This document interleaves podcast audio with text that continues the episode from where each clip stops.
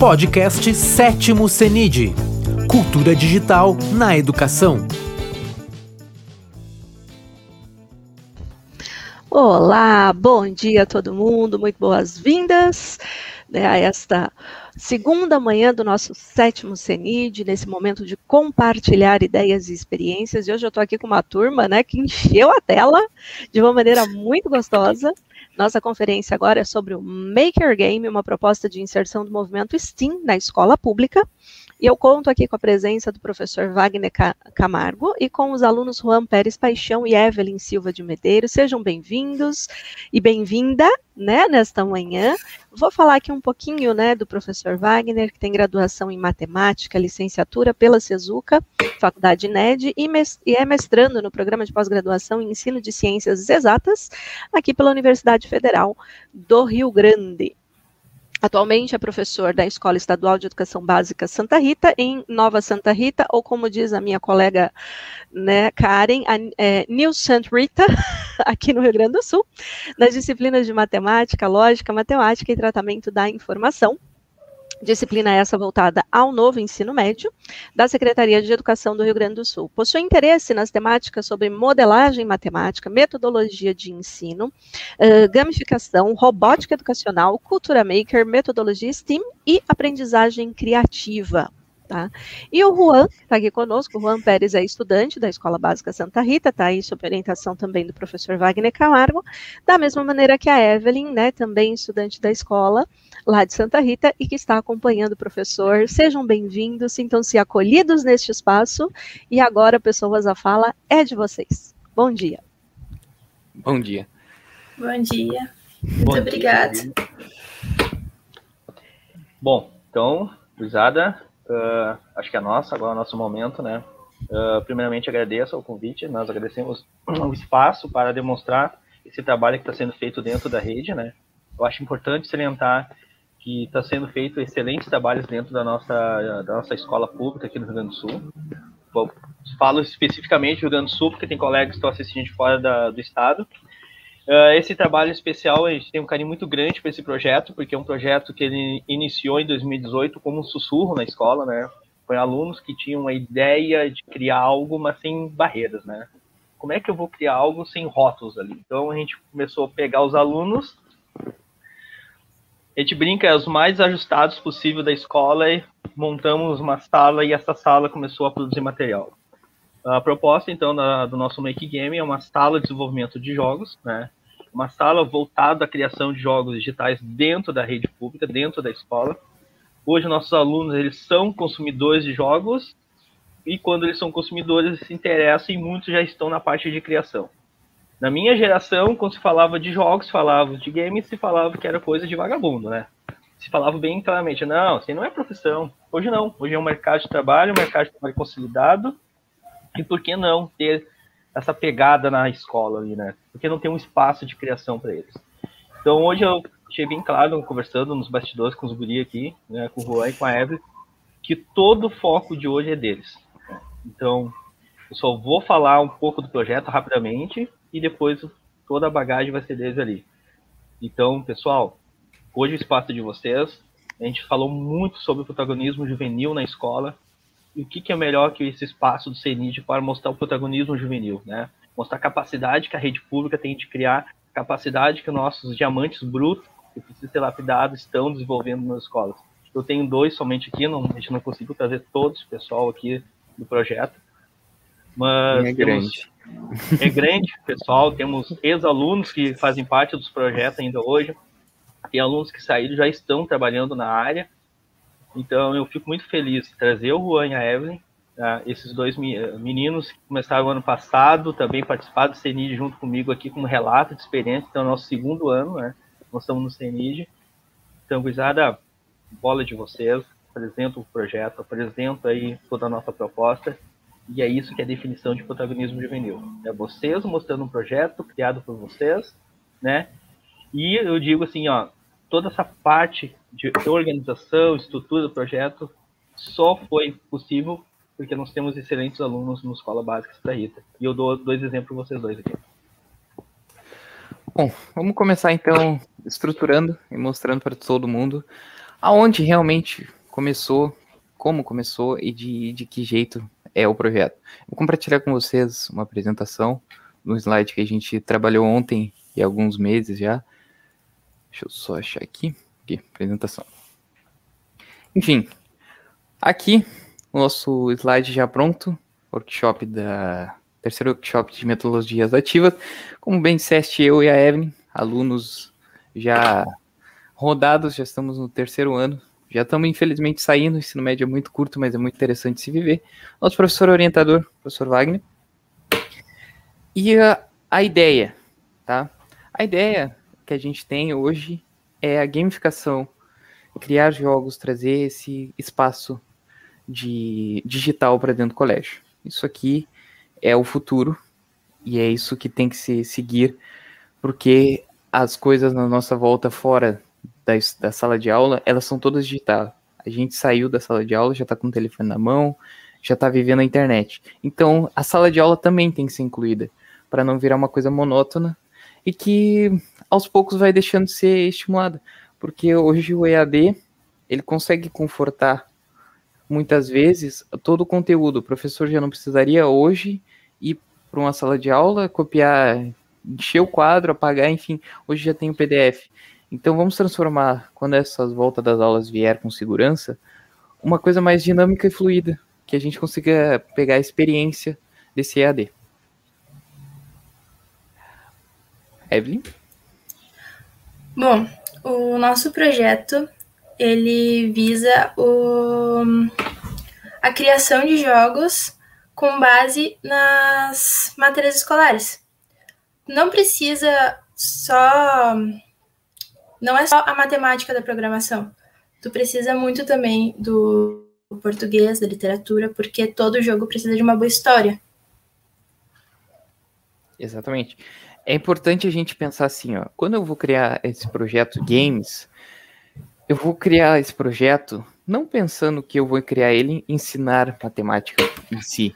Vai, vai se ensinar matemática, mas vai se ensinar literatura, vai se ensinar o português, vai se ensinar a história, porque o, o jogo, aquele jogo que encanta, que traz a pessoa para dentro, é aquele jogo que tem a história, é aquele jogo que tu consegue entender, que tu se sente comovido. Hoje é esses que fazem sucesso. Essa história, ter algo por trás. Pode ser jogo simples, uma coisa não tão complexa, mas ter a história, trazer e deixar ali o jogador se sentir uh, afim, se sentir bem, é fenomenal e sem dúvida nenhuma uma experiência incrível. Aqui eu estou quebrando outro, outro paradigma também, que é eu preciso ter uma super máquina para iniciar a programação? Não, não preciso ter uma super máquina para iniciar a programação. Óbvio, sabendo os aplicativos certos, por exemplo, o RPG Maker, o Scratch, que é no próprio Chrome, não precisa baixar nada. O RPG Maker roda em qualquer máquina, até 512 MB de RAM, ele consegue rodar. Então é a gente quebrar esses paradigmas e começar. É importante a gente começar, dar esse ponto. Começa pelo professor, depois vai para o aluno, depois vai indo aos poucos, mas comecem. Por quê? É uma jornada longa. Quanto mais se trabalhar naquele projeto, mais ele vai ficar legal. Mas é uma jornada prazerosa, que lá na frente vai, vai ser usado esse conhecimento, principalmente nesses momentos. Aqui, algumas plataformas que a gente usa, mais usa. Começamos na RPG Maker, que é simples de dominar. Qualquer professor, qualquer aluno, desde o terceiro ano, até do primeiro, porque não, consegue dominar a plataforma. É simples, pessoal. É simples. Eu vou mostrar para vocês agora, depois na, na, próxima. E aqui é uma área que, para quebrar logo todo esse paradigma, as áreas do projeto. Como é que funciona as áreas, Evelyn? O projeto consiste em três áreas, que é a parte de criação do jogo, que é quem vai escrever a história, vai fazer a pesquisa, que é a parte do roteiro, a roteirização. Tem a parte do design, que é quem vai dar vida para a escrita de uma forma visual. E tem a parte da programação, que é o trabalho pesado da, da criação, que é o que vai transformar em um jogo de fato. A gente faz todos os anos, assim, da, da escola, a gente passa em todas as salas para chamar o pessoal para o nosso projeto e a gente explica que não precisa entrar lá sabendo, tu entra lá para aprender também. Exatamente. A ideia é a gente quebrar aquele paradigma, pessoal. Ah, eu preciso saber a lógica da matemática da programação. Depende. Eu vou dizer assim, ó, tu começa. A primeira vez que eu comecei na programação, meu primeiro código e de muitas pessoas foi o Hello World. Ele já está pronto ali. Só dá um executar. E aquilo é prazeroso porque tu tá vendo funcionar. A nossa máquina hoje ela foi feita para ser comandada. E a gente conseguir transformar o nosso comando em algo maior, além de só entrar, usufruir do que ela nos faz ali de primórdio, é magnífico, pessoal. Ver o nosso trabalho sendo executado, sendo levado. A gente teve essas experiências da Seduc 2019, concurso de apps e games, a gente trabalhou e a gente levou e a gente viu que por esse estado afora muita gente já está na iniciativa e que quanto mais a gente ganhar essa força, mais a gente está caminhando para o futuro, né? É importante, juntem-se à causa. Eu sempre digo, quanto mais gente na causa, melhor. Essa causa ela tá valendo a pena, é a causa do futuro. Vamos levar isso, professor, professora, não só de ensino, ensino primário, não só ali do primeiro ao quinto ano, até o sexto, sétimo, oitavo, nono, ensino médio, até a universidade, por que não? A criatividade está dentro de cada um de nós. Basta a gente saber usufruir e colocar ela na prática. Pense nisso. Não tá, tá, tem que começar a fluir desse jeito. A Evelyn separou, como ela é, é a nossa líder de design, ela separou agora já um, uma parte que ela, que ela fez em pixel art. E se ela quiser Sim. apresentar para nós, vai ser muito bom. Como o Rua falou, a primeira, o primeiro contato que ele teve com a programação foi o primeiro código de muita gente, que é o Hello World. E, e o meu primeiro contato com design foi o desenho tradicional mesmo, feito no papel com lápis. Uh, entrando nesse projeto, eu consegui aprender muita coisa. Eu comecei a fazer desenho digital e atualmente eu tenho trabalhado em pixel art. Deixa eu compartilhar aqui.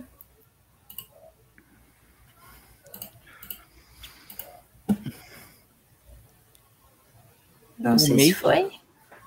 Tá. Não, ainda não. É, o Maker, ele hoje em dia não é só o digital, pessoal. É o, o papel também é Maker. Tem que pensar nessa, nessa linha Aqui também. são alguns personagens pro jogo que o Rua vai demonstrar para vocês agora. E essa aqui é a plataforma que eu uso, o Azeprite. É uma plataforma bem leve e que também recomendo para começar. Ela é bem intuitiva e é uma boa para os alunos que vão para essa área do design. Matemática pura. Por quê? Pixel art é quadradinhos, né? E a gente tem uma área da matemática que ela é exatamente naquele caderno que é cheio de quadradinhos. Então aquele caderno foi o início do pixel art, começou o desenhozinho. Então a gente está propondo uma coisa que se a gente olhar de fora, não, os caras são loucos. Como assim? Pixel art, caramba. Mas é matemática, tudo é isso é aqui é ensino, é matemática, tá dentro do ensino. A gente não está fugindo nenhum momento da linha do ensino. Isso aqui é importante. Eu quero demonstrar para vocês agora a minha, a minha obra particular que eu venho trabalhando há meses. Para quem não sabe, eu moro na cidade de Nova Santa Rita e eu estudo no centro. Eu moro num bairro um pouco mais afastado do centro, mas todo dia eu pego o ônibus e tive a oportunidade de andar várias vezes pelo centro. Eu tenho muito. Eu não sou nascido na cidade, mas eu fui acolhido pela cidade. Eu tenho muito amor pela cidade.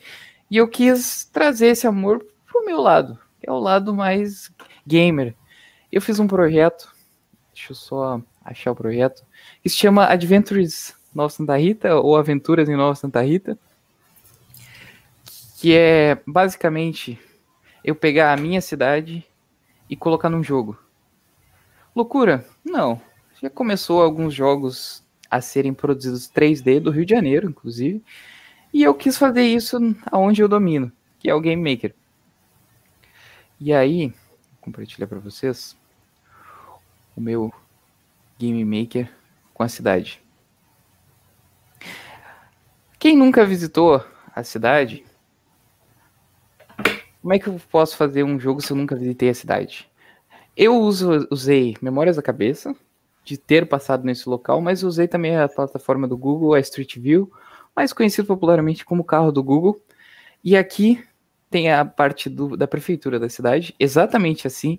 A cópia é idêntica, tá? A ideia é manter a, a essência, tá? Eu fiz algumas áreas diferentes, eu fiz o, o centro da cidade, a rótula. Quem é morador da cidade passou por isso aqui, ou quem nunca viu,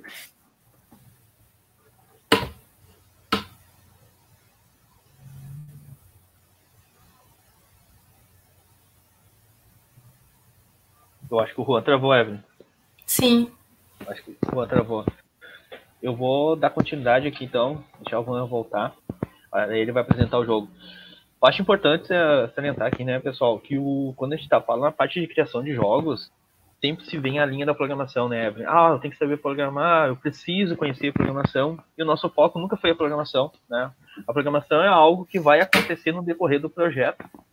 Mas a gente sempre parte ali, então, sempre dessa história por trás do jogo, né? Como é que faz esse jogo? Até porque se a gente for analisar o RPG, ele surgiu de uma plataforma de mesa, né? Ele veio de uma plataforma de Sim. mesa.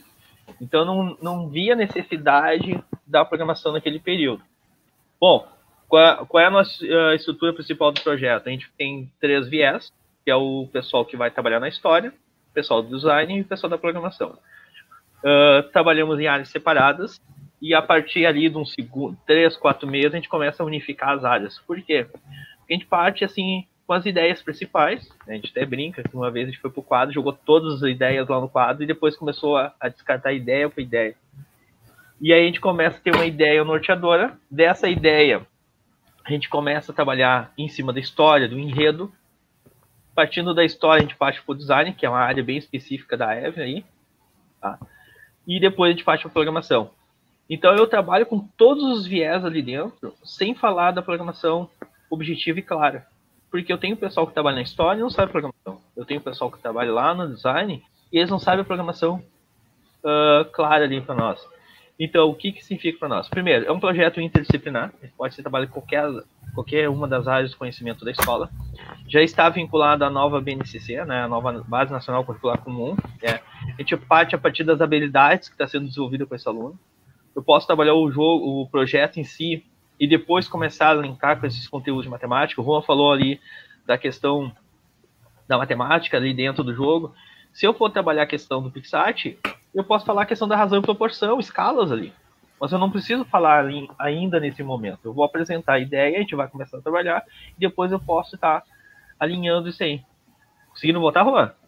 Consegui, deixa eu ver. Pô, deu uma explicação aqui, enfim. Mas vamos de novo, recapitulamos, nada que abale. Tenta, ô, apresenta para nós o jogo.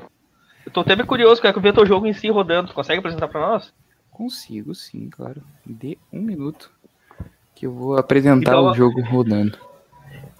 A ideia em si parece, ah, mas como eu vou criar? Bom, pessoal, a gente criou, começou o projeto com o computador de um aluno, não, não tinha projeto, não tinha computador na escola, né? Então a gente não tinha uh, computador, não tinha espaço. Né? Conforme a gente foi uh, alinhando as ideias, estruturando o projeto, a gente conseguiu, então, hoje tem um espaço. Hoje nós temos um espaço na escola. O espaço era para ser inaugurado no ano passado, a gente não conseguiu, infelizmente, em função da pandemia. Mas está lá, temos nosso espaço, temos nosso uh, espaço de criação, temos áreas já distribuídas, que acho que é legal dizer, né, Guilherme? Nós temos todas as áreas já alinhadas. Uh, a apresentação do projeto, quem faz não é o professor, quem faz a, essa apresentação sempre é os alunos. Então, os alunos entram na escola, eles vão lá, apresentam o projeto, faz a seleção dos alunos, né? Porque no primeiro momento tu acha que tu vai para uma área, depois tu vai para outra. Então, todo esse processo ali parte então do aluno, né? Eu sempre digo que eu sempre estou ali então para coordenar eles, somente para coordenar, porque toda a, a iniciativa parte deles ali. Mas precisamos ter o espaço. Eu acho que nessa fala do Juan, a questão do espaço, é preciso ter o espaço na escola. Eu acho que é preciso tu iniciar o projeto, dar um startup no projeto, começar ele ali, começar a falar, trazer esses elementos para dentro, porque isso é muito vivo na vida deles, né? É muito real isso aí. eles são consumidores ativos de jogos, eles são produtores ativos de jogos, então por que não ter um espaço na escola onde eles possam então desenvolver? É, a gente tem que entender que o projeto é a voz do aluno. Tá? Quando eu estou abrindo um projeto, é porque eu quero dar voz aos alunos. O professor ele tem a voz ativa dentro da sala. Só que no momento que ele passa um trabalho sequer, a voz já é do aluno. Ele quer saber o que é aquele trabalho. E aqui é o trabalho que eu, que eu quero demonstrar para vocês, que é um trabalho que trabalhei muito, alguns meses da minha vida, que é uma recordação, uma homenagem até à minha cidade, a nossa Santa Rita, que quem já passou sabe dos lugares onde estou andando, os principais pontos, é, é a igreja aqui à frente, logo mais, ó. Aqui é um pavilhão da igreja. O pessoal tem que, tem que fazer um jogo que vocês se sintam. Um jogo é quase como se fosse um filho de vocês. Por quê? Por que, que eu falo assim? Porque a gente tem que cuidar, a gente tem que ter amor por aquilo, a gente tem que incentivar aquilo, a gente tem que tocar aquilo. É aquilo ali, é o que vai dar certo. É ter fé naquilo ali. E nem tu deposita fé na, na pessoa que tá aí contigo, tem que ter fé nisso aí. E o projeto é a mesma coisa. Incentiva, sempre deixa lá em cima, escolha bem quem vai estar tá contigo, monta um grupo bacana, faz o pessoal fluir. Todo mundo é bom. Eu sempre disse isso que é todo mundo é um diamante, tem que só tem que ser lapidado, entendeu? Então lapida, monta uma equipe boa, entra no campeonato. Ah, eu não sei se vou ganhar. Não tem problema, entra no campeonato. Porque é assim que a gente testa e é assim que a gente vai pegando experiência. Quando eu entrei pro projeto, eu não tinha experiência nenhuma. Eu era um roteirista. Entrei como roteirista. Hoje sou programador, programador de, de outras áreas. Então, o incentivo que é esses projetos é importante. Aqui eu estou demonstrando a, o jogo pronto, mas eu quero começar com vocês um do zero. Ah, vou fazer uma coisa diferente aqui, vou. Vamos começar um do zero. O pessoal vê que é fácil. Tem o quê? 40 minutos? Tranquilo, pô. Vamos fazer um do zero então. Vamos demonstrar para vocês que a gente consegue, a gente deve fazer, levar para cá. Eu tenho uma coisa comigo que eu vou, vou compartilhar com vocês, que é três, três motivos para a gente começar um jogo. Toda vez que eu for começar um projeto, um jogo, enfim, eu devo fazer três perguntas: para quê, por quê e para quem? Para que que eu vou fazer aquilo? Né? Para que que vai servir esse projeto? Quem vai usar? Vai ser o quê? Por quê? Eu devo fazer esse projeto porque vai auxiliar alguém, vai me auxiliar, vai ser legal para os meus amigos, vai ser legal para mim. Enfim, essa é a parte. E para quem vai ser esse projeto? Que é uma das partes mais interessantes. Se eu escolher algo, eu consigo alinhar. Um projeto, quando tu começa ele, ele é uma coisa grande. Então tu tem que ir alinhando para chegar na, na, na, fase final. Quanto mais tu ir alinhando, mais aquele projeto vai indo, vai fluindo, e a chance do projeto chegar no final é muito maior. Há projetos que a gente começa e desiste? Ah, não, tem, não, não, há, não há o que dizer que não.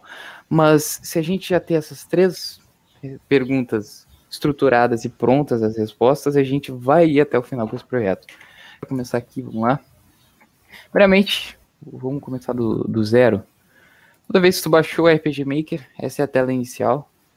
Ah, tá bugado? Não, não tá. Só vem aqui em cima, já escolhe um arquivo, abre um novo. Vamos dar um nome pro game, uma de o PF. Escolhe uma pasta. Vamos escolher uma pastinha aqui. Começar uma do zero. Criar uma pastinha nova. Game. Dá um sim, não tem problema. Selecionamos. É isso. E o projeto já foi existente. Hum, vamos dar um então funcionando as coisas. Se alguém tiver qualquer dúvida, manda no chat que a gente responde. A gente é, a gente hoje veio aqui para compartilhar e responder dúvidas. Aceitamos sugestões e críticas, faz parte. Copiando os arquivos, aqui é onde acontece a magia, porque o, a diferença do, do RPG Maker para outros é que o RPG Maker tu consegue ver o jogo, a criação do jogo em si, não vê só as linhas de código, e tu consegue consegue olhar ali e fazer direitinho. Bom, O primeiro, o jogo começa assim, sempre. Esse quadradinho aqui é o motor do jogo, tá? É sobre esse quadradinho que vai, vai começar tudo. Aqui, em volta do quadradinho, já temos o primeiro mapa. É importante a gente primeiro esquecer esse mapa e começar a configurar lá nas, nas configurações do jogo os cenários que a gente vai usar. Entrei aqui é o RPG Maker, o nome da plataforma. Exatamente. RPG Maker, bem simples de, de, fazer. Aconselho quem quiser fazer o primeiro jogo, ou nunca fiz um jogo na vida, quero fazer. Começa por aqui, vai, vai sentir bem. Porque ele é bem simples, ele já estrutura todo o código por trás, e aqui ele só te deixa usufruir na, na criação. Criei aqui, vou criar um cenário aqui, botar uma mudança, botar 20. E a gente vai criar um cenário chamado CIMID, vamos lá. Escolhemos o tipo de área, tipo de mundo, o tipo de área, virou um tipo de área. Aqui tem que prestar atenção, pessoal, que é A1, A2, A3, A4, A5, AB, AC e AD. As três últimas, a C, D e E, a gente escolhe. As outras a gente tem que seguir o padrão pré-definido aqui pelo, pelo aplicativo. A1 tem que ser A1, então outside. A terra tem que ser A2. Botar um ints outside também. Edifícios tem que ser um A3. Botar um outside também. Percebam, vou mexendo aqui do lado, já vai aparecendo ali, ó. Essa aqui é a minha primeira lista de escolhas. Com esses aqui eu já consigo trabalhar. As paredes tem que ser um A4. Botar tudo outside para ficar padrãozinho. E vamos botar um A5 aqui também. Beleza. Perceberam que antigo ali não tinha nada. Agora tem todas essas opções que eu já posso começar a trabalhar. A B, vamos selecionar o outside B. Vamos trabalhar primeiro no cenário de fora e depois eu vou trazer uma casa no cenário de dentro. Vai ficar uma coisa da hora, todo mundo curtir. Vou botar aqui um outside B. E aqui vamos pegar um outside C. Beleza. Aplicamos. Ok. Começamos aqui a editar. Já temos que dar um nome, porque esse, esse projeto ele tem que ser de autoria todo teu. Tá? Sempre que tu trabalha de um, de um projeto em que as coisas vão tendo um nome, tu vai sentindo um carinho especial por aquilo que tu tá fazendo. Vou botar um nome aqui. Nome Universidade Cidade Lago. Lago da universidade aí. Aqui a gente seleciona o nosso cenário já pré-definido, CENID. Percebam lá em cima que vai que tem aquelas pré-definições ali e ela já vai mudar. Nome de exibição, largura e altura. Isso aqui é muito importante. Largura é o espaço que eu vou ter para trabalhar. Se eu aumentar para 20, percebam que vai aparecer uns quadrinhos em branco, ou seja, está aumentando a minha área. E a altura é o comprimento. Vou aumentar aqui para 15 para aumentar. Percebam, antigamente eu só tinha o quadrado verde, agora eu tenho toda essa área. Eu posso colocar aqui até 100, mas aí vai ficar muito grande um mapa só. A ideia é trabalhar com mapas pequenos, mas que eles se liguem para a coisa ficar interessante e o jogador sentir realmente que ele esteja passeando. Começar por uma graminha. Aqui em cima temos duas funções. A gente tem a função que é construção e a função de mexer nesses quadrados. Quando eu escolho mexer nos quadrados é quando eu quero colocar um comando, mas isso aqui é mais para frente. Vamos começar com as com a construção. A construção lápis, só um. A construção quadrado, aí são vários, ó. A construção redonda, né? É um redondo. E a construção preencher toda, aí é onde fica faltando. Bom, vamos começar então construindo aquela casinha. Que eu quero colocar isso aqui para funcionar para vocês verem que em 40 minutos, um pouco menos, a gente já consegue construir um jogo bem simples, bem rápido.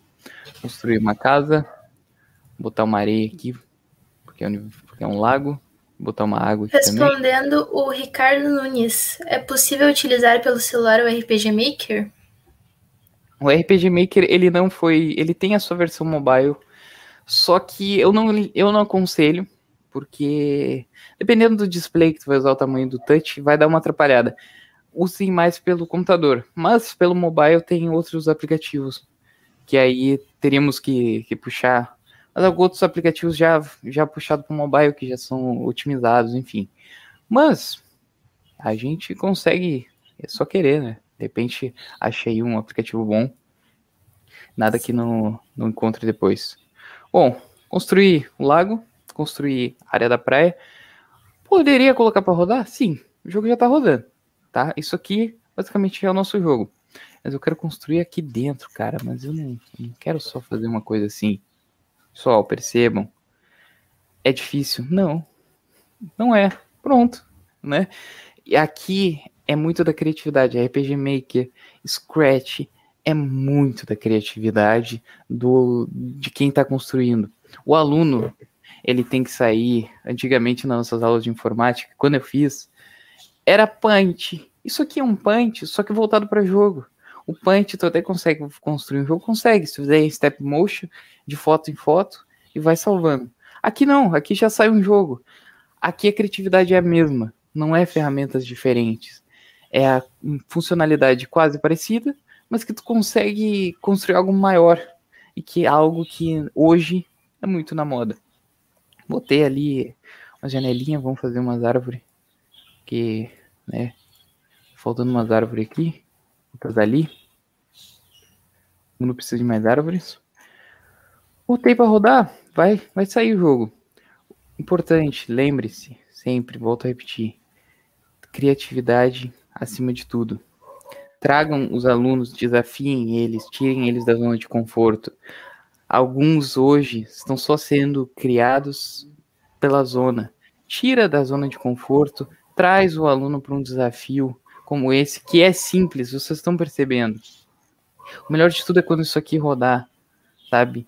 Quando a gente começou a trabalhar no, aqui na Sun Game, entrei como, como roteirista, só sabia escrever. É, tinha um português ali, sabia escrever, mas me encantei, porque projetos dão a voz para o aluno, e é muito importante a gente ter isso. E aí, o que, que, eu acabei me tornando? Eu conheci um mundo novo, eu tive a oportunidade, as oportunidades geralmente aparecem em eventos como esse ou como outros, e que tu consegue descobrir um mundo muito além do que está do que tá sendo mostrado para ti. Vamos criar a parte da, da casa, casa porta. Agora nós vamos entrar para dentro da casa. Vamos lá. Aqui, pessoal, não cheguei a explicar. Aqui nos quadradinhos é onde acontece a magia do, do evento.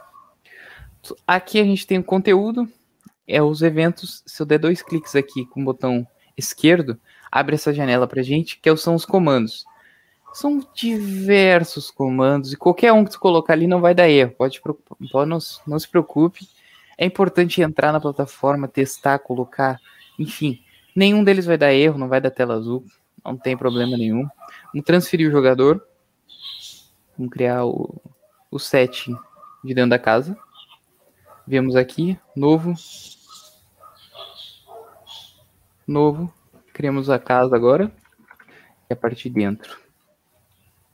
Importante, vou criar uma casa 15 por 10, não muito grande. Também não tão pequena. Ó, criei a casa. Depois, obviamente, o primeiro projeto do RPG Maker vem com a graminha, depois vem todos assim. Não se assustem, faz parte.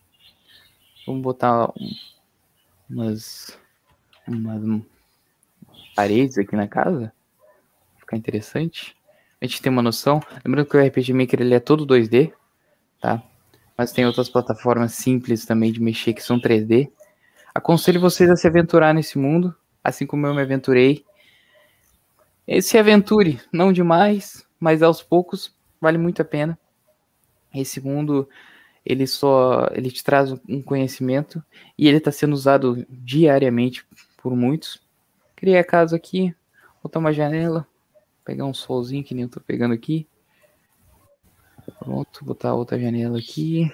Só respondendo a pergunta do Cristiano ali, o RPG Maker ele tem uma versão free para mobile, só que uma versão teste, que ela foi feita em 2016, 2017 hum. saiu a versão.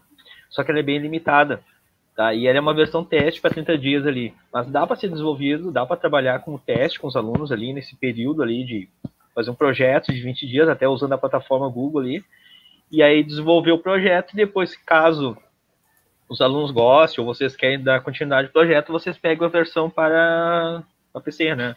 Mas tem sim, tem a versão móvel ali gratuita, só que é a versão teste que eles chamam. É. Voltou, e nas melhores da hipótese, volta às aulas. Eu consigo trazer o RPG Maker para minha sala de informática, com os computadores que eu tenho? Consegue. Como eu disse lá no começo, ele roda em qualquer, qualquer máquina, tá? Ele roda muito bem, e é importante trazer porque trabalha-se matemática, trabalha-se a criatividade do aluno. O que está em pauta hoje é a criatividade. Ela está sendo escassa, a gente ainda segue aquele mesmo padrão de desde o início do ensino, ou a gente está na hora de mudar?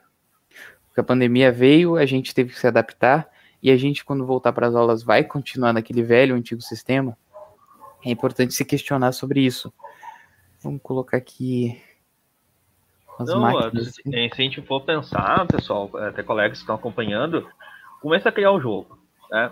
Só a parte de, uh, da língua portuguesa, que é a parte ali que vai fazer toda a questão ali de correção ortográfica, alinhamentos, ideias dos textos, já é uma área específica.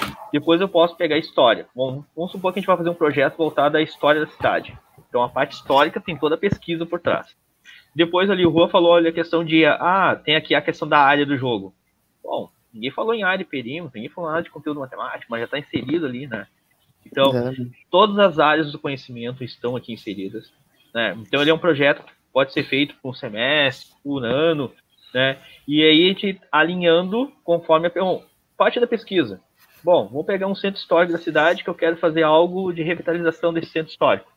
Posso partir do jogo faço toda a parte de pesquisa, depois eu vou começar a parte de modelagem, depois eu vou começar a parte ali da programação, né? Posso modelar. Esse jogo ele pode ser desenvolvido ali na própria escola, revitalizando ali aquele laboratório de informática que muitas vezes não é usado, que está lá parado. A gente pode pegar esse laboratório, transformar no laboratório maker, no podemos trazer, transformar no laboratório de robótica. Tem vários elementos. Então, o jogo em si, ele não é específico daquela área, né, Rua? Ele todas as áreas de conhecimento ali. É importante a gente sempre quebrar esses paradigmas de programação, enfim. Por quê? Porque eu trabalho a escrita, eu trabalho a matemática, eu trabalho tudo. E a gente dar um, um novo significado sobre o que é aprender e ensinar é a nossa missão aqui, hoje. O cenário, esse, esse evento e outros, tá buscando isso a gente quebrar essa linha de eu tenho que aprender matemática só no mais um, no dois, no três. Então, não se assustem, tudo tá dentro de tudo, uma hora ou outra. A programação, ela é isso. Português, matemática, inglês, dependendo do caminho que for seguir, por exemplo, Java, ela é só no inglês. Mas a gente tá ali. Ponto e vírgula, isso se aprende, pessoal. É incrível. Eu aprendi muito aqui. Aí quer ver? Beleza, até agora eu só trabalhei matemática. Eu vou agora trabalhar português, exibir texto, um, máquina regenera. Pessoal, é óbvio que aqui em uma hora, 40 minutos, a gente vai conseguir mostrar para vocês que é simples e rápido, só que busquem isso aqui, essa, essa plataforma nos, no site aqui mesmo, no YouTube, entre outros. Há, há videoaulas incríveis, há videoaulas que há, ensinam muito, usei dessas videoaulas para aprender muito, porque esse conhecimento ele está em todo lugar. Hoje em dia a gente usa o Google e o YouTube para pesquisar várias coisas. Busquem, tá ali né? E bem simplificados. Não gostou de, de, de explicação 1 ou 2? Tem outras explicações sobre o mesmo tema. Acho interessante essa parte. Lembre-se sempre de buscar. Beleza, basicamente o jogo tá aí. Agora vou colocar para rodar. A gente salva o projeto. Implementação de arquivo. Escolhe uma nova área de saída. Vamos criar uma nova pasta aqui por agora. Uh, assim, game. Já vamos selecioná-la e selecionar. Agora eu estou implementando. É quando eu tô. A parte boa do RPG Maker é quando ele vira jogo. Essa parte eu não precisaria rodar um comando no terminal. Aqui ele só cria o pacote de distribuição, criando pacote, já está criando o jogo. Ele cria para Windows, iOS, Linux e mobile. As quatro, quatro opções ao mesmo tempo. Ali, como vocês viram, fica a escolha caráter de vocês. Vou trabalhar com essa plataforma para vendê-la? Tranquilo, consegue. Quero transformar o meu aluno em um empreendedor de games? Consegue, sabe? É que trabalhar. Se, eu, se a ideia, uma ideia que eu dou para os professores é, se tu conseguir aplicar esse trabalho em evolução, por exemplo, trabalha um trimestre com ele, uma semana no trimestre, um dia no trimestre, e vai evoluindo. Vai indo. Com os alunos. Pegou um dia do trimestre, peguei segunda-feira, coloquei para os alunos ali para programar 15 minutos. No outro trimestre, 30. E assim vai indo. Lá no final, o trabalho vai ser grande. Porque pensa, eu dou aula para 30 alunos. Eu tenho 30 cenários diferentes que eu consigo colocá-los, alinhá-los e eu consigo criar um jogo. Ou seja, no final do ano eu tenho 90 cenários diferentes. É um jogo completo, com os seus desafios próprios. Criei ali. Vamos achar o jogo. Um, é aqui. Ô Juan, mas e o professor que não sabe? Como é que funciona? É, essa que é, eu acho que sempre geralmente é esse questionamento ali, né? Então eu acho que para essa ideia por que não usar os alunos tutores ali, né? Por que não pegar um aluno que sabe já a programação, né, que tem já interesse nessa área e botar ele como tutor de um grupo de alunos. Ó, oh, vamos, a partir de agora a gente vai começar a falar um pouquinho sobre jogos, vamos começar, o que, que você tem de experiência, o que, que vocês gostam de fazer. E aí dá para trabalhar com a ideia de tutor também. Não tenho domínio da ferramenta, mas eu tenho um aluno que tem o um domínio da ferramenta. Então eu vou trabalhar como tutor. Trago ele como tutor, fazem parcerias externas. Né? Exatamente, pessoal. Às vezes, eu, uma coisa que eu ouvi muito na, na minha linha de aluno é o professor aprende muito com o aluno. E tem alunos que, que sabem, sabe? O aluno geralmente eles têm esse conhecimento. Ó, o jogo já tá rodando, aquele que eu acabei de construir. Bem simples, bem rápido. A casa aqui já tá funcionando. A casinha, ó. Bem simples, já consigo dar aquele comando de escrita. Uh, dirigir com 4 é complicado. Viu? Bem simples. Tudo isso em 20 minutos. Então tu imagina o que tu consegue fazer e mais, mais tempo, mais trabalho aí. Vai 15 minutos por dia, sabe? Esses projetos, eles têm que ser vividos pelo aluno e pelo professor. Por quê? É, uma, é um compartilhamento. Mesmo que o professor saiba da plataforma, ele ainda está estudando a plataforma ela sempre está evoluindo. Isso é inegável. E o aluno também. Então, esse é o momento em que o aluno e o professor estão lado a lado. Os dois aprendendo, os dois se divertindo. E a gente consegue construir aqui um game que no final os dois se divertem, um game que no final a própria escola pode virar uma, uma empreendedora de construção, que nem a nossa escola básica Santa Rita, ela possui, a gente já tem um grupo de um. É como se fosse um grupo empresa, tá? A gente reuniu os desenvolvedores do colégio, os roteiristas, os designers, os programadores. A gente criou uma conta na principal plataforma de venda de games do mundo e a gente está desenvolvendo para colocar lá o nosso jogo. Então, a gente carrega o nome da escola, o nosso nome, mas a gente está sendo empreendedor que é um dos três selos da, da Seduc, que é o selo Maker, o selo Empreendedor. Qual é o outro selo, professor? Inovador. Inovador. Então a gente está trabalhando os três selos, né? Isso é maravilhoso. Botar o aluno para ser o empreendedor, porque os, a gente está aprendendo a estudar o, a, o, mundo digital financeiro de games, porque eu não posso só desenvolver, ah, vou desenvolver, colocar o meu trabalho a dois reais, a 50 centavos a gente tem que estudar é, se aquele, se aquele estilo de jogo nosso está saindo, se aquele estilo de jogo é requisitado. A gente tem que estudar a programação em si, porque as plataformas elas são mais complexas, né? Então, há tudo isso, há sempre um estudo. Não, não pensem que a programação, a, o desenvolvimento é só uma coisa. Há todo um estudo por trás e sempre vai ter. Isso é uma coisa que eu aprendi. Vamos continuar aqui nosso joguinho? Vamos fazer uma nova área agora, uma nova área aberta. Fazer um pier aí. Boa, Evelyn. Olha só, o professor Alan me botou aqui. Esse me lembra o Zelda, do Super Nintendo. Sim. Sim, porque Sim. ele é uma plataforma 2D, né? Então, eu, eu pra mim, o, o, Super Nintendo é um clássico, né? Então não tem como qualquer um, tipo assim, ah, eu gosto de jogos, não se lembrar do Super Nintendo ali. Uh, lembro Zelda, lembro Pateta Max, uh, Super Mario, né? Então, uma coisa muito legal de se falar, daqui a dois, um mês, acho que dois meses, temos Olimpíadas, e a Olimpíada esse ano é focada em games. Toda é focada no anime, focada em games, né? O Japão tá fazendo, trazendo esse, esse movimento para dentro de uma Olimpíada, então é sensacional. O encerramento das Olimpíadas, e sucede aqueles elementos dos jogos ali dentro, né? Eles entrando ali no túnel do Mario, no cano do Mario, saindo do outro lado. Sim. Então, seria tão vivo, por que não trazer para dentro da nossa rede? Realmente, concordo com a professora Sandra, ainda precisa ter uma internet boa nas escolas, não, não discordo disso, porque precisa ter um, um, um sinal um adequado, né? É. O acesso tem que ter ali, a nossa escola realmente também tem dificuldade de acesso ali, é normal, tá? Vai ter dificuldade, mas eu digo assim, ó, tem que fazer, né? Dá para fazer, a gente começa com, com pequeno, que a gente começou com o computador do aluno, e depois a gente vai até o aluno, muito legal de falar, o aluno que está que a gente começou a estar aqui, que é o Pedro, né? Então mandou aqui, falou até o nome do projeto que os guris estão desenvolvendo ali, né?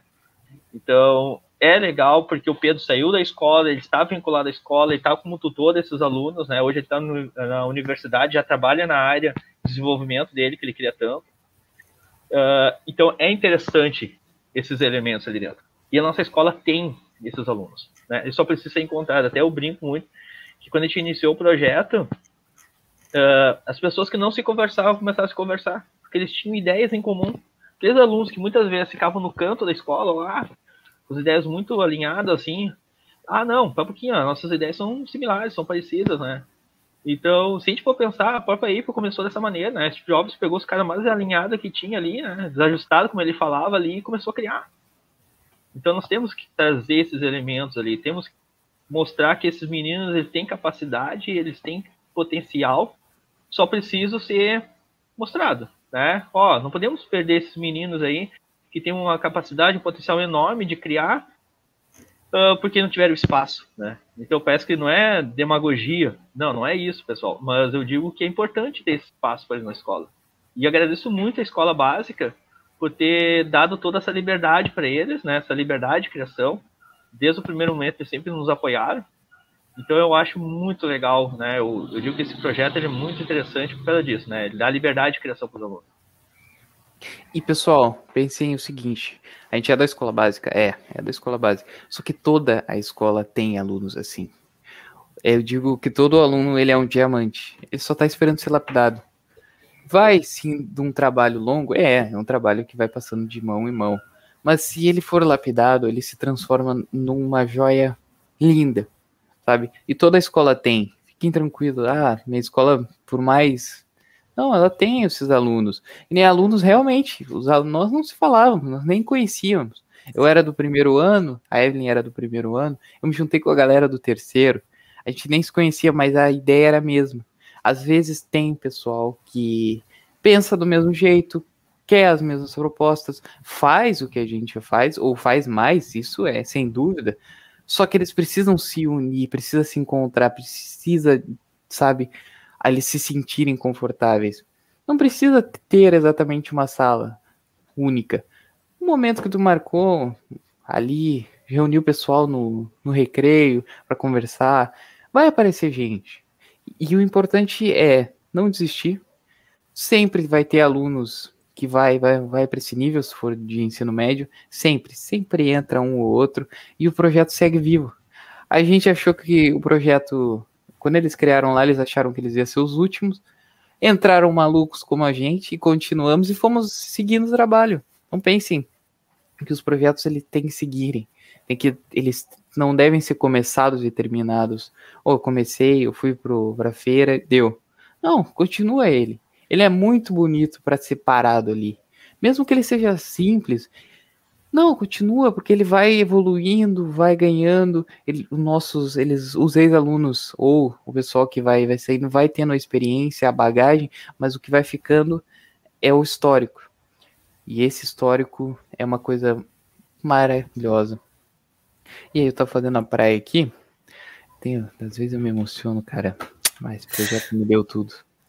Ah, eu não vou mentir, cara. Tudo que eu tenho hoje de conhecimento, eu ganhei, ganhei do, do, desse projeto. Vamos fazer aqui um segmento da praia. Ele é um parecido com o Zelda, sim, e também parecido com os antigos Pokémons.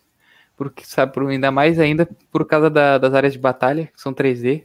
A única parte sim. 3D da RPG Maker é, os, é as batalhas. Muito, muito boa a colocação do, do contribuinte. Parabéns, professor. Vamos continuar aqui. Agora vai para lá. O professor Alan disse: com certeza temos que explorar a inteligência desses alunos diferenciados, as mentes brilhantes. Não só os diferenciados, mas também os, os que parecem comuns.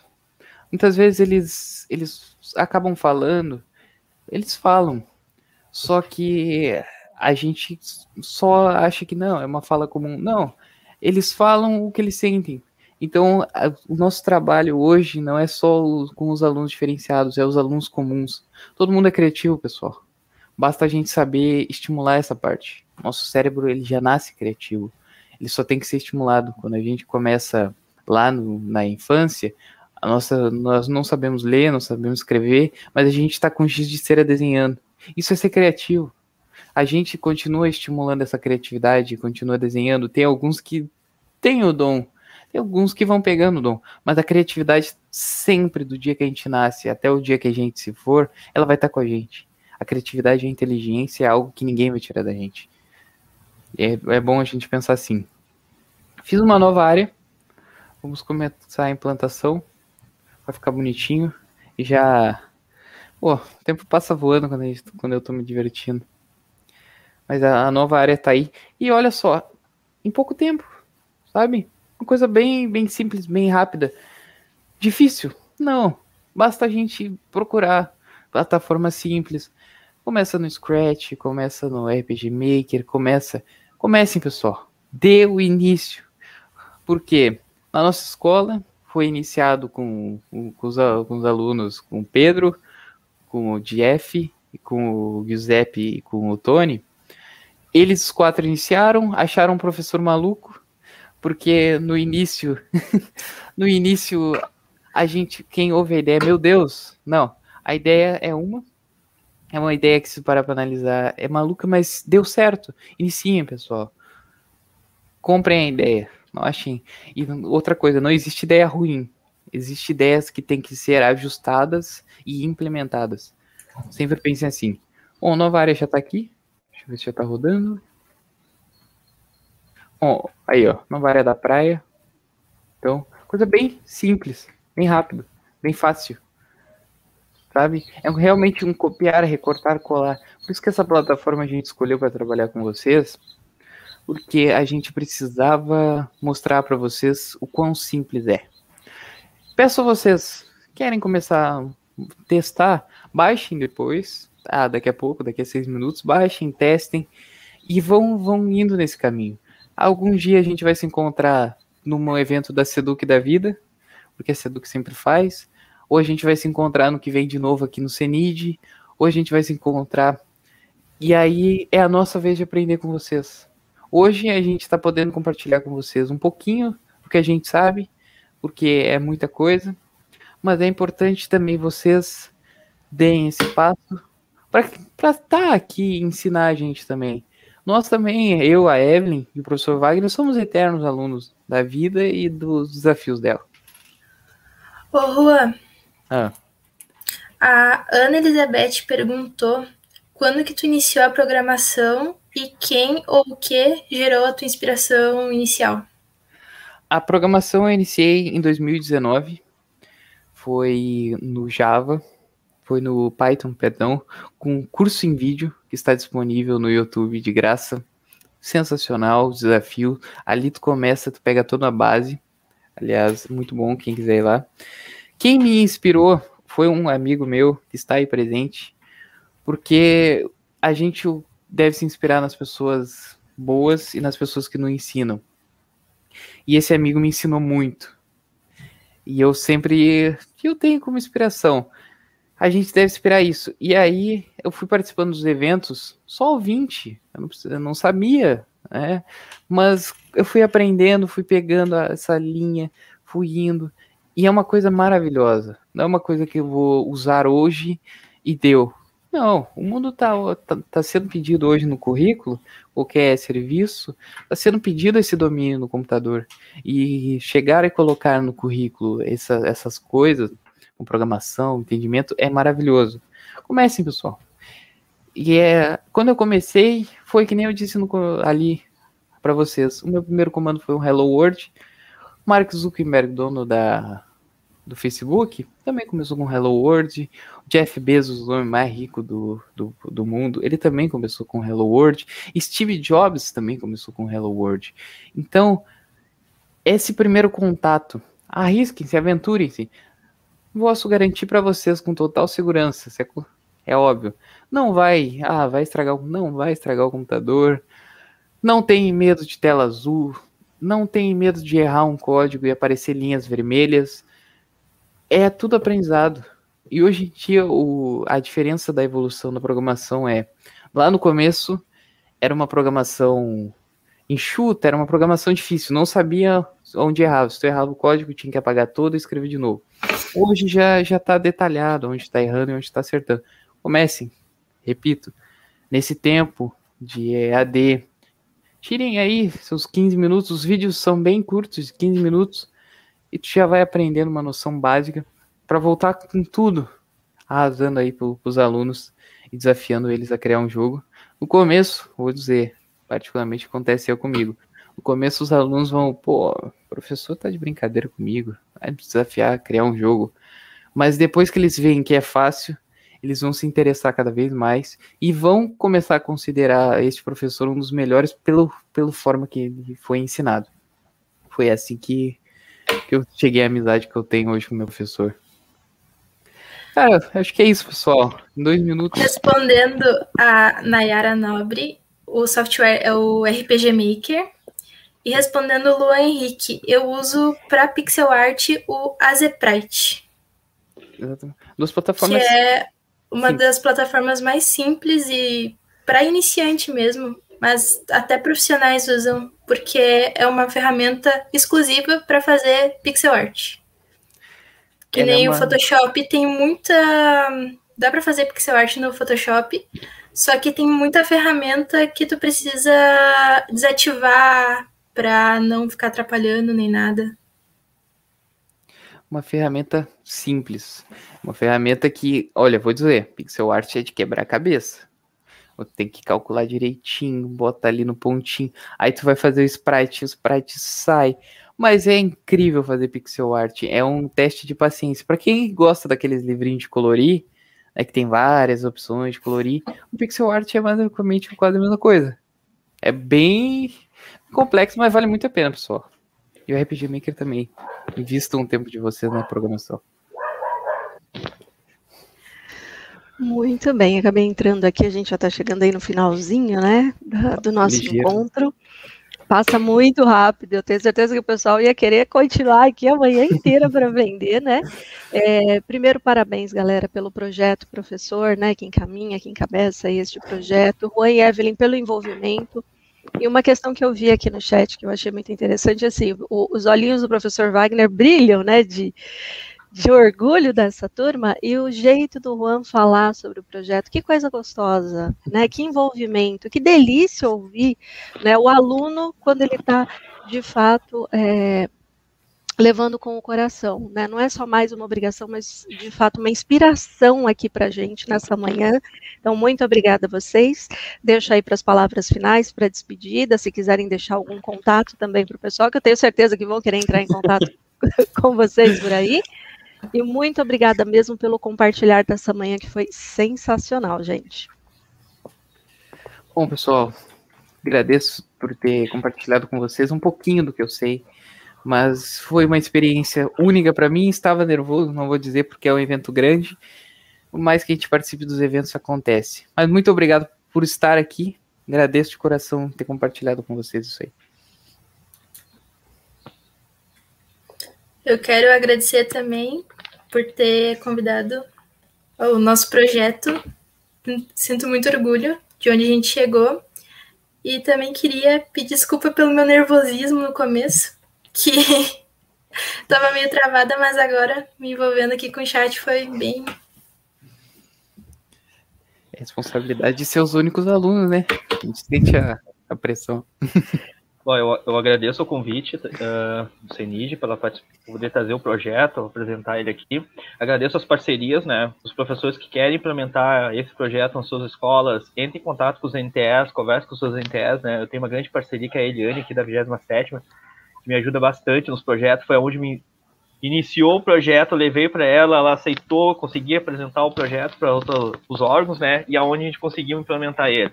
Agradeço principalmente à Escola Básica Santa Rita por todo o apoio da equipe diretiva e pedagógica, uh, encabeçar essa ideia louca, encabeçar essa ideia de deixar criar, né, movimentar a escola, porque ele movimenta, ele movimenta toda a escola, né? A gente até brincava que era a sala de projeto, agora é um, a sala maker, né, que nós estamos brincando make game. Então, coração, agradeço a participação de todos.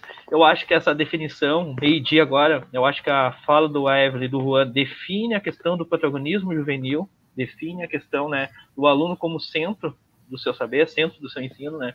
Então eu fico muito feliz. Eu acho que o nosso recado foi dado hoje, que nossos alunos da rede pública, eles têm capacidade de criar, eles são excelentes alunos, eles têm um potencial enorme, só preciso ser mostrado. Né? Então eu acho que essa que é a fala principal. Temos aí né, dois exemplos, nós temos muito mais exemplos pelo Rio Grande do Sul todo. Aí. Até uma próxima, pessoal. Continuem curtindo o evento, que ainda tem muita coisa, aliás. Não acabou aqui, tem não. muita coisa. Aqui foi só a parte da manhã do segundo dia. A gente ainda tem mais a parte da tarde de hoje. Temos amanhã também, então continuem com a gente. E de novo, pessoal, muito obrigada. Aí, quem sabe numa próxima a gente continua né, conversando aí. Tchau, tchau. Tchau.